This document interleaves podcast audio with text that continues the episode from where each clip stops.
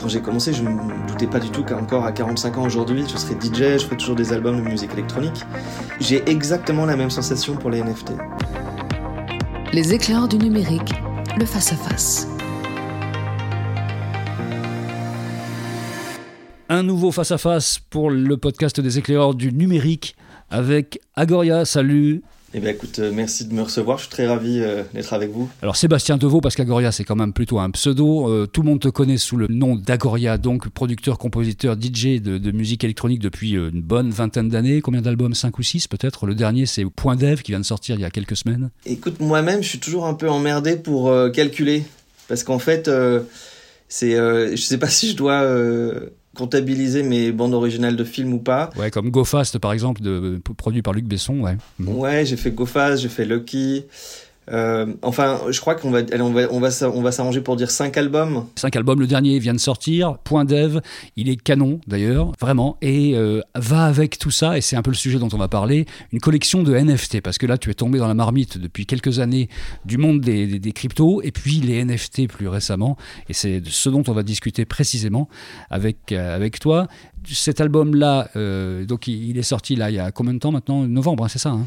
Alors l'album est sorti sous format digital en novembre et il vient juste de sortir en format physique parce que malgré tout, ah nous restons des hommes euh, et des humains de chair et de sang physique. Donc il y a une édition vinyle qui sort là dans les, qui, qui est sortie je crois ces jours.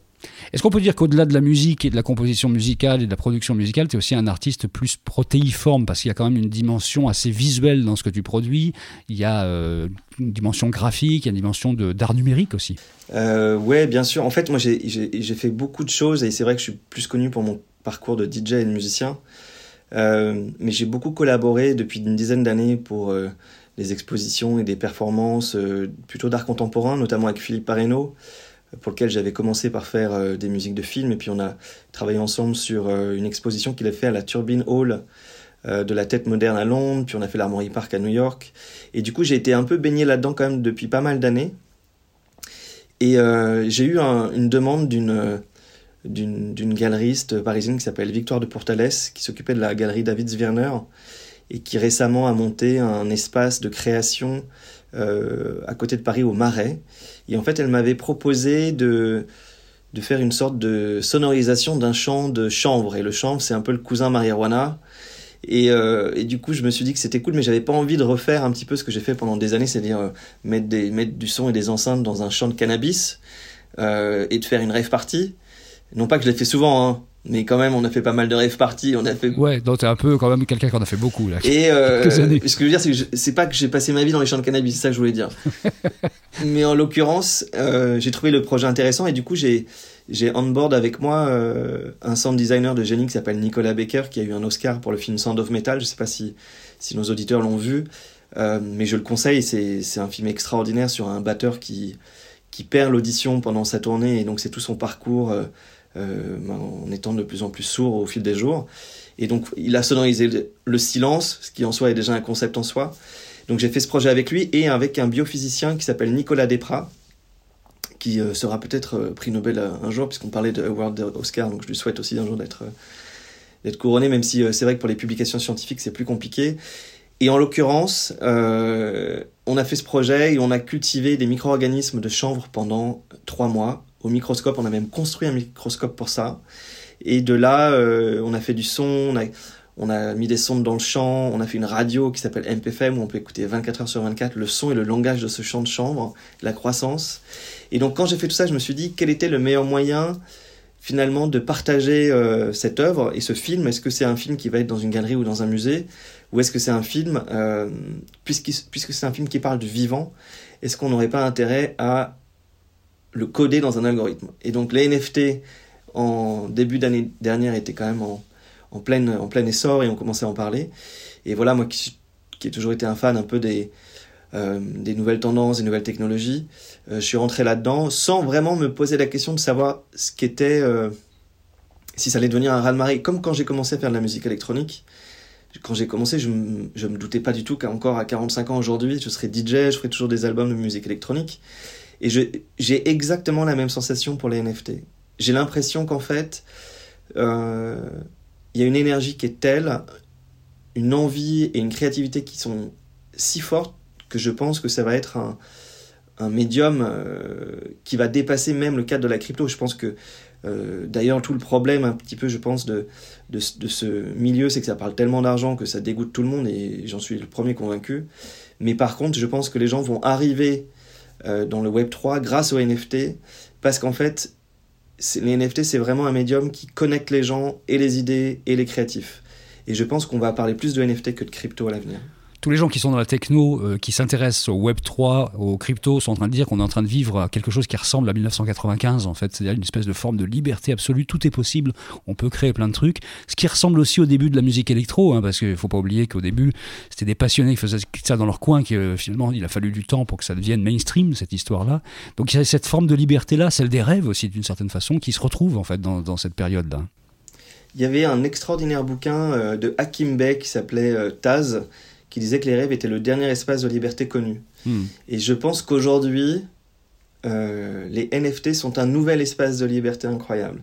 Tous les, tout, bah, on va pas exagérer, c'est pas tous les jours, mais on va dire tous les mois, il y a une nouvelle plateforme extraordinaire qui, qui apparaît euh, cette semaine. On a Versum qui est apparu. Il y a quelques mois, on a eu FXH. Euh, moi, je suis un très grand partisan de Object, qui est une plateforme que hmm. j'adore, et avec énormément d'artistes très créatifs. tout ça, c'est basé sur une blockchain française qui s'appelle Tessos. Euh, Tesso, c'est un peu en train de devenir quasiment euh, une monnaie d'échange artistique, une monnaie d'échange euh, sur l'art en lui-même. non, moi, je, je pense que la liberté, la liberté, c'est aussi un danger parfois. Hein. J'aime bien cette phrase d'ailleurs. Est-ce que la liberté, en fait, tu, mais en fait, moi, ce que, je vais te dire ce que j'adore, c'est qu'en fait, on est tout le temps en train de, en tant qu'artiste, de se poser plein de questions. Et donc quand je dis que la liberté c'est un danger, c'est que quand je fais des œuvres un petit peu, euh, euh, on va dire, euh, génératives, où en fait on a un peu, on peut tomber dans la facilité d'appuyer sur un bouton et quasiment l'œuvre se crée devant nous. Et, et donc là c'est un petit peu réducteur. C'est pour ça que je dis que la liberté est un danger, c'est qu'il faut aussi en tant qu'artiste avoir une narration. Et je pense que la narration est tout aussi importante que le résultat lui-même. Et, et c'est ça qui, moi, m'excite, c'est qu'en fait, on a des idées, on part dans tous les sens. Euh, et en fait, petit à petit, on arrive à trouver un chemin, et ce chemin, qui est un peu euh, embarqué à la fois dans le chaos et dans la grâce, nous donne cette pour le coup cette réelle liberté. Alors les endroits physiques où ça se passe, c'est object.com. Il n'y a plus de, voyelles dans cette histoire à part le haut finalement. Et c'est là qu'on voit quel est ton portefeuille. En fait, tu es quelqu'un qui passe son temps à, à trader aussi des, NFT. C'est devenu un jeu, j'ai l'impression. Tu as un nombre d'activités quotidiennes qui est absolument impressionnant. On voit les prix, on voit ce qui bouge, on voit ce qui a changé, on voit ce qui, a évolué euh, sur cette plateforme en fait. Moi, j'adore collectionner tout en tant que créer. Euh, sans doute parce que déjà, je suis un grand collectionneur de vinyles. J'achète toujours des vinyles. Je vois un peu la même chose dans les NFT où il y a beaucoup d'artistes qui, euh, bah, pour le coup, on, parlait de la liberté créative. Euh, et qui ont cette liberté-là de minter chaque jour des œuvres. Alors certaines euh, me parlent, d'autres moins, mais il y a beaucoup d'artistes qui euh, ont, où on voit le parcours initiatique de leur propre réflexion. Et donc c'est souvent des œuvres, parce qu'on voit beaucoup des chiffres mirobolants, mais c'est souvent des œuvres qui sont accessibles et abordables. Et du coup, moi, je suis très heureux de participer même à leur, on va dire, à leur, à leur effort de guerre. Parce qu'il y a un côté aussi où, dans cette scène, où ce que je trouve, c'est que la communauté est très soudée et les artistes participent beaucoup au travail des autres artistes. Et je pense que c'est, euh, on parle souvent de, communauté, et je pense que c'est très vertueux. Certains s'inquiètent de ça d'ailleurs en disant mais le jour où les artistes n'achètent plus, que va-t-il se passer? Et moi je pense l'inverse, je pense que c'est une communauté qui est très soudée, où les artistes ont envie d'aider d'autres artistes. Et, euh, et en fait, euh, finalement, c'est, c'est pas chacun pour sa pomme comme un peu dans le Web 2 où voilà, il y a toujours les victoires de ci, les victoires de ça, les plus grosses ventes de ci, les plus grosses ventes de ça. Là, je, je, je sens vraiment qu'en fait, le fait de collectionner une œuvre, on fait un peu partie de cette œuvre elle-même. Les tarifs des œuvres sont assez impressionnants quand même. à Ça va, j'ai vu sur ton portefeuille de 0,3 à 2 Ethereum, ce qui veut dire qu'on est sur des prix entre 1000 et 8000 euh, euros quasiment sur certaines œuvres. C'est-à-dire qu'il y a vraiment un marché qui devient, c'est pas juste un, jeu comme ça entre les gens, il y a aussi un marché économique qui est en train de se mettre en place et qui commence à peser des, milliards sur l'art et l'art numérique notamment, ce qui n'est jamais arrivé finalement. Ce que je trouve intéressant, c'est qu'en fait, euh, c'est un peu aussi la prime à la communauté j'ai envie de dire. Je sais pas comment le dire différemment, mais tous les, toutes les semaines, on minte des œuvres Et en fait, au, ce qu'on appelle le, le, marché premier, on les mint à des prix qui sont, je crois, très accessibles. Donc ça peut aller, euh, je sais pas, de 10 tessos à 50 tessos. Donc euh, 10 tessos, euh, c'est 50 euros. Donc on, on, peut acquérir une œuvre d'art euh, pour 50 euros ou 40 euros. Euh, et en fait, au fur et à mesure des semaines et des mois, ces œuvres prennent de la valeur parce que euh, bah parce qu'en fait, de plus en plus de monde les découvre, et du coup, en fait, il y a une sorte de marché secondaire qui se met en place, dont nous-mêmes, artistes, on n'est pas du tout euh, euh, garants, et, en fait, on, y assiste au même titre que, les collectionneurs. Euh, on ne sait absolument pas ce qui, va advenir, mais je pense que au contraire, on est en train de rendre l'art assez accessible. Quand on parle de, chiffres comme ça, en effet, 8000 euros, on peut se dire, ouais, c'est beaucoup, et c'est beaucoup d'ailleurs, mais chaque semaine, je fais des, des, des, œuvres qui sont euh, en édition peut-être un peu plus multiple, de 10 ou 20 exemplaires, et qui sont à des prix qui sont beaucoup plus raisonnables. Et, et, et peut-être même que ceux qui vont l'acheter aujourd'hui se disent euh, euh, que dans un ou deux ans, ils, vont pouvoir peut-être la revendre à un prix beaucoup plus élevé. Je ne suis pas un grand fan de l'aspect spéculatif qui entoure les collectionneurs, mais ça fait néanmoins partie, et ça a toujours fait partie d'ailleurs de... de de, de, la carrière et de, l'œuvre d'un artiste. Mais, mais moi, ce qui m'intéresse, c'est beaucoup plus les euh, possibilités créatives, qui sont énormes. Euh, moi, je pense que notamment pour la musique, on est en train de, de réinventer un format audio. On est en train de réinventer un format... Euh, tout le monde aujourd'hui connaît les MP3 ou les points wave, mais on est vraiment en train de réinventer une façon d'écouter de la musique, une façon de la consommer, et c'est même une façon de, de réfléchir à la musique statique ou non statique. On a l'habitude d'acheter un morceau qui est statique et on écoute une fois la seule et même version. Et aujourd'hui, on, peut, on a des œuvres qui se réinventent à chaque fois qu'on les écoute. Mmh. Tu as créé un nouveau player d'ailleurs qui sort une façon random, d'une certaine façon, du, du, même morceau. C'est jamais la même version en fait qui va sortir de, de ce morceau-là. Et c'est pour ça que, et je vais encore, c'est peut-être le leitmotiv de, la, de notre interview de ce matin, mais ce côté liberté créative, euh, en fait, quand on fait des œuvres qui sont statiques, on a décidé un jour en studio que voilà, c'est la bonne version, euh, elle est magnifique, je suis sûr de moi. Mais en fait, ça m'est arrivé très souvent au fil des années de me dire que non, c'était pas la meilleure des versions possibles. Et j'aurais parfois aimé euh, refaire, euh, tu vois, un arrangement, rajouter des chœurs, allonger, raccourcir un morceau, changer l'arrangement. Et en fait, avec ce player qu'on peut écouter sur mon site web agoria.dev, chaque fois que vous appuyez sur play, vous allez avoir une version unique et qui vous est uniquement consacré. Donc vous allez pr presque avoir une relation intime avec cette version. Et c'est pas que c'est un grand fourre-tout et que, et que ça se fait de façon euh, magique. En fait, ça a été beaucoup de travail d'organisation euh, des stems, beaucoup de travail d'organisation de chaque partie de ce morceau pour faire en sorte que, quoi qu'il arrive à n'importe quel moment d'une timeline, chaque fois que vous allez appuyer, vous allez entendre une version qui sera comme si elle était sortie dans le commerce, mais qui sera pas celle du commerce. Et, euh, et en fait, c'est pour ça que je parle beaucoup de grâce et de chaos, qui sont les, deux balances de notre liberté créative. Et je pense que l'art génératif, quelque part, va aller dans une direction où il va s'adapter à notre propre mood. C'est-à-dire qu'en fait, on va avoir des outils qui petit à petit vont nous aider au fil du temps à euh, non plus comme une playlist Spotify qui va s'adapter à vos goûts, mais c'est plus que chaque fois que vous allez euh, minter une elle va s'adapter à votre propre personnalité. Qu'est-ce qui se passe concrètement au niveau de la musique qui pourrait être vraiment intéressant? Tu parlais du fait d'avoir un player avec des choses différentes. Est-ce que la façon de distribuer la musique, de penser le rapport aux gens qui l'écoutent va, changer? Est-ce qu'on reste dans un truc qui peut être ce qu'a que, ce qu'a fait Booba, par exemple? Ce qu'a essayé de faire Nas, parce qu'apparemment il y a eu des petits soucis la semaine dernière, mais Nas a essayé de sortir des albums comme ça, de les, les tokeniser des, des, des, morceaux en tout cas. Est-ce que ça va se limiter à ça, tokenisation des morceaux, par de coprod d'une certaine façon, ou est-ce que ça va aller vers d'autres choses qui te semblent plus intéressantes? Euh, là, tu es plus sur la partie, euh, on va dire, production. Hein. Et ouais. euh, sur la partie production, moi, je, je, je, je, crois que ce qui va arriver, c'est qu'en fait, pour l'instant, on a, l'habitude qu'un fichier audio soit uniquement un fichier audio. Et je crois que ce fichier audio va remplir beaucoup d'autres fonctions que juste être un fichier audio. C'est-à-dire que dans ces fonctions-là, on va pouvoir coder et enregistrer beaucoup d'attributs. Et ces attributs, ça peut être peut-être euh, le fait de dire, je sais pas, si vous voulez utiliser ma ligne de basse, eh ben vous pouvez, il y a cette ligne de code, et si vous voulez la sampler, vous pouvez, et vous pouvez décider de dire, euh, bah, si vous voulez sampler cette ligne de code, euh, bah, peut-être que vous allez, euh, je sais pas, vous engager à reverser une part de royauté, ou... En fait, c'est l'intérêt de, l'intérêt de justement des NFT, c'est qu'on va pouvoir informer à l'intérieur de ce fichier de nombreuses possibilités qui étaient euh, avant très très lourdes. Tu vois, quand tu disais euh, euh, quand quelqu'un voulait peut-être synchroniser un de tes morceaux, il fallait, il y avait 10 intermédiaires et, et beaucoup d'avocats et là en fait ça pourra même se passer enfin ça va être beaucoup plus rapide dans le sens où si jamais tu dis voilà vous autorisez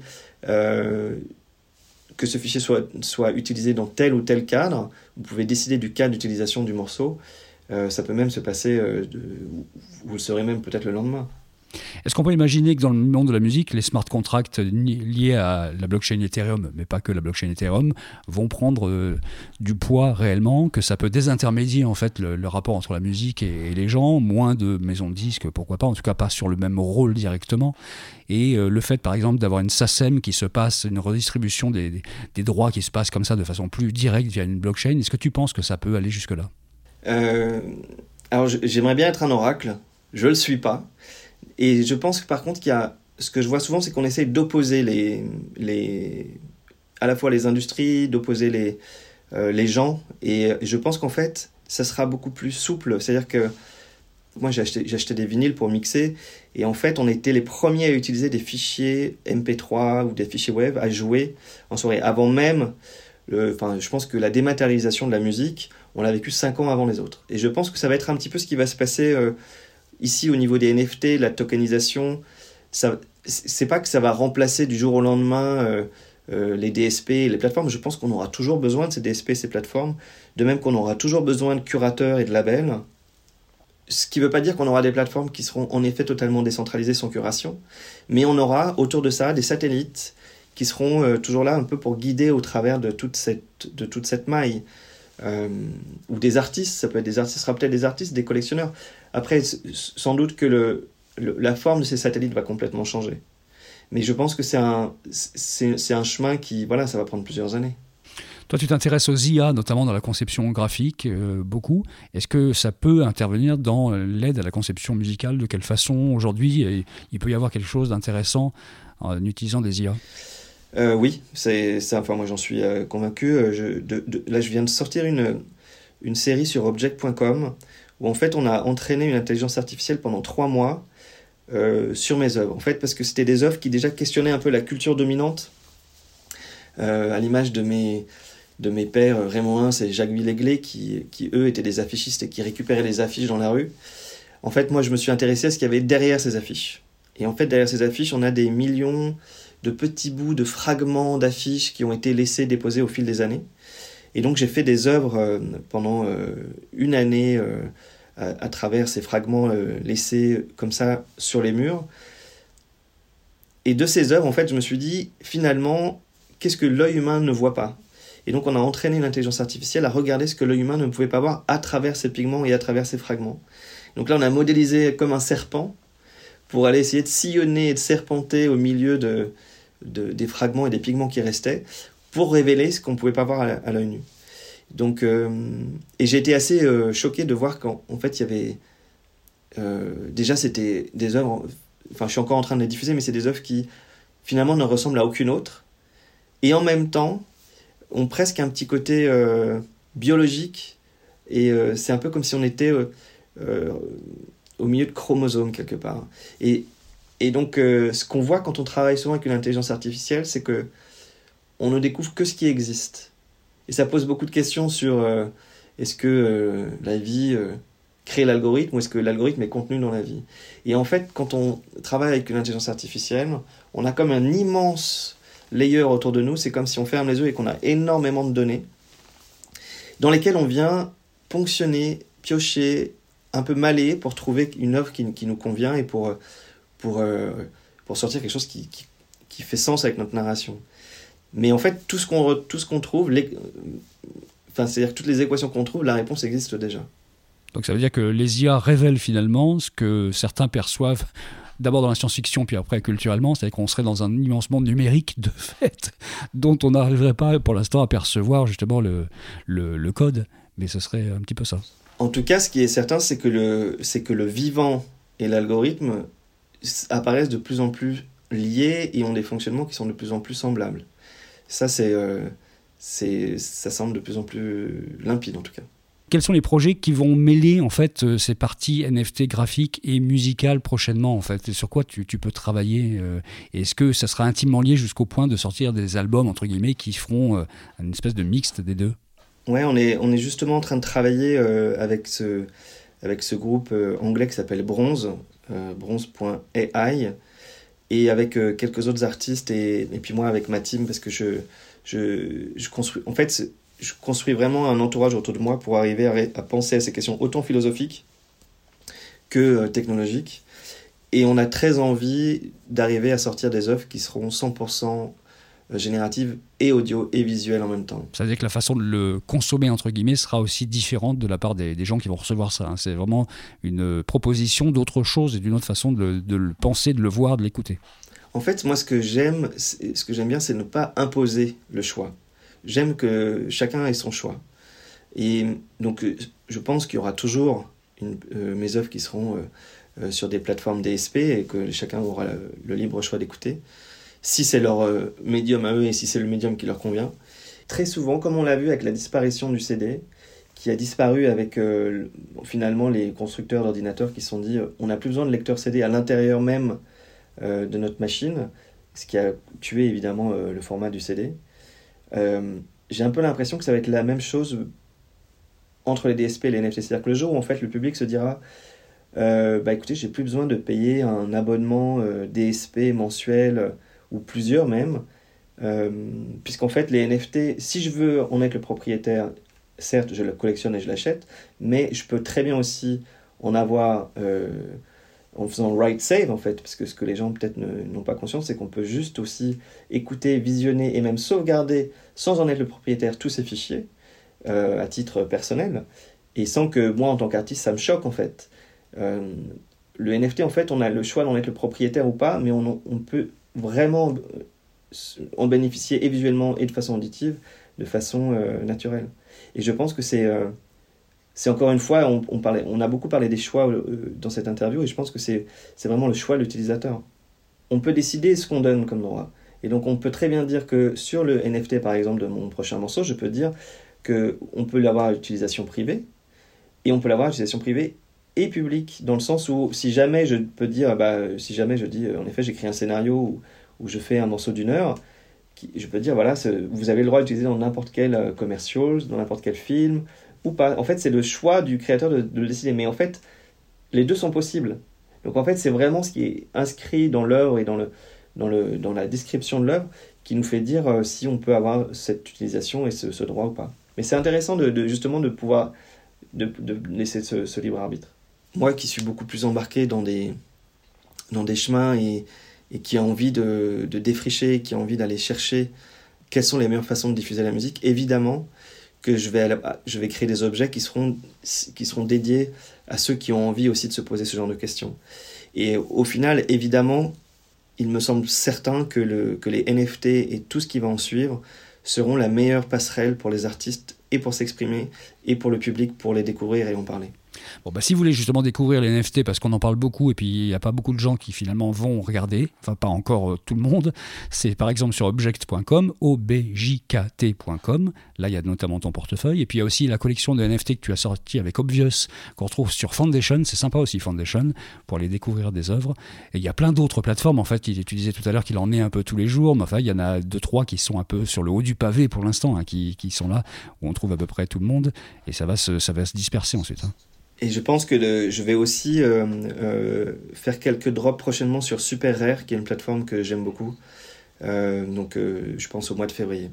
Merci beaucoup Sébastien, alias Agoria, d'avoir été avec nous. C'était passionnant parce que tout d'un coup, on n'a pas tant d'artistes que ça qui aujourd'hui sont en train de, vivre cette espèce de révolution. On parle de ça, hein, vraiment. Et je pense qu'il y a une chose quand même à, à bien comprendre, c'est que on, est, on entend tout le monde dire que voilà, on est très tôt, très very early.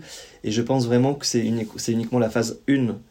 Et que il y a deux ans, euh, je pense que tu vois, je ne savais pas encore vraiment ce que, c'était que les NFT. Et aujourd'hui, ils sont en train de devenir euh, le moteur principal de mes, de mes inspirations créatives.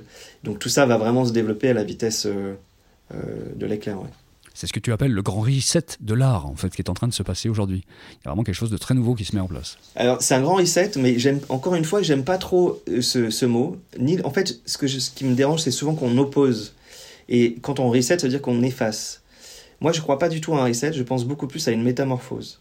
Je pense beaucoup plus qu'on est dans un schéma où on sort d'un cocon. Mais ce qui ne veut pas dire que le papillon n'avait pas une autre vie avant et que cette vie ne va pas se perpétuer.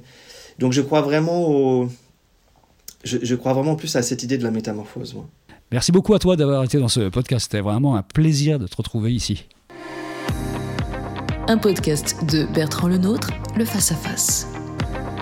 Vous avez aimé ce podcast? Retrouvez-nous sur leséclaireursdunumérique.fr.